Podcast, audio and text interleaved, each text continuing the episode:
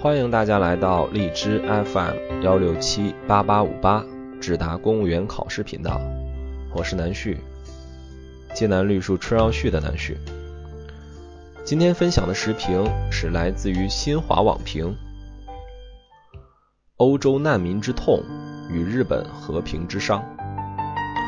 新华网北京九月二十日电，本周国际上有两个事惹人注目，一个发生在欧洲，另一个发生在日本。请打开边境大门，上千名来自中东的难民聚集在匈牙利与塞尔维亚边境，齐声高喊：“阻止安倍，保护日本！”日本国会外数万名民众冒雨力阻安保法案。这之中是人道的呼救，是正义的呐喊。众心日散，危机渐深，难民这场比希腊债务危机更猛的危机，不断考验标榜团结的欧洲精神。经过四个月的讨价还价，十四日结束的欧盟成员国内政部长会议，最终谈拢四万名难民分摊工作。这被媒体称为达成微弱的妥协。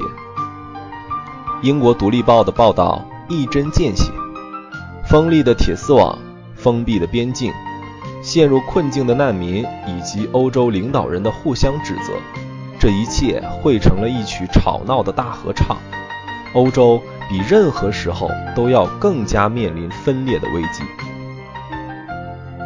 分析人士指出，欧盟大爆炸型的扩员。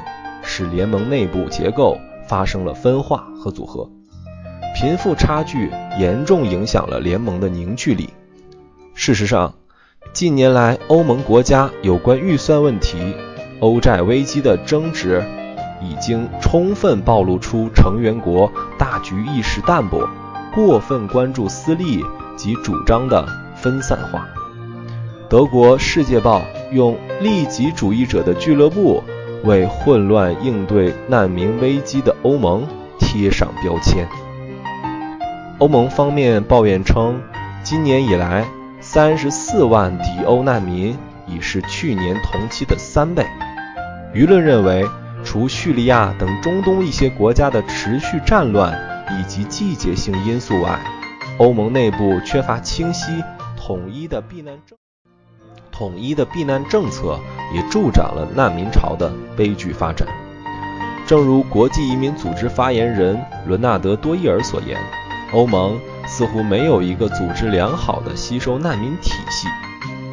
欧洲移民政策专家对此建言：欧洲内部应尽早协商建立一项统一的难民避难申请接收政策，有序疏导难民流。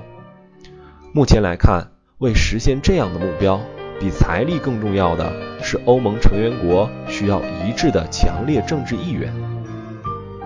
民心动摇，弃本逐末，不顾民众以及在野党汹涌的抗议声浪，日本自民党和公民党组成的执政联盟，凭借其在国会中的一席优势，在十九日凌晨的国会参议院全体会议上强行表决通过了安保法案。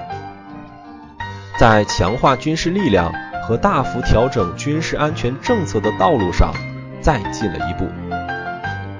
共同社评论说，这一罔顾民意的政策转变，加大了民众对政府的不信任。自安保法案出台以来，日本各地抗议示威游行不断。法案进入国会审议后，每天都有市民在国会附近抗议。每周都有上万人规模的抗议活动。民调显示，近七成受访者反对本届国会在闭幕前通过安保相关法案。有分析人士坦言，安倍政府强推安保法案的倒行逆施将激活日本民众的反战意识，且由于担忧未来贫困阶层的年轻人可能被迫加入自卫队，这种反战情绪。将极具广泛性，可以预见，安倍政府破坏宪法的行径必将为其未来执政设置巨大困难。而这种为使日本在海外行使武力开绿灯的危险法案，也必将引发国际社会对日本能否继续战后所走的和平发展道路的质疑。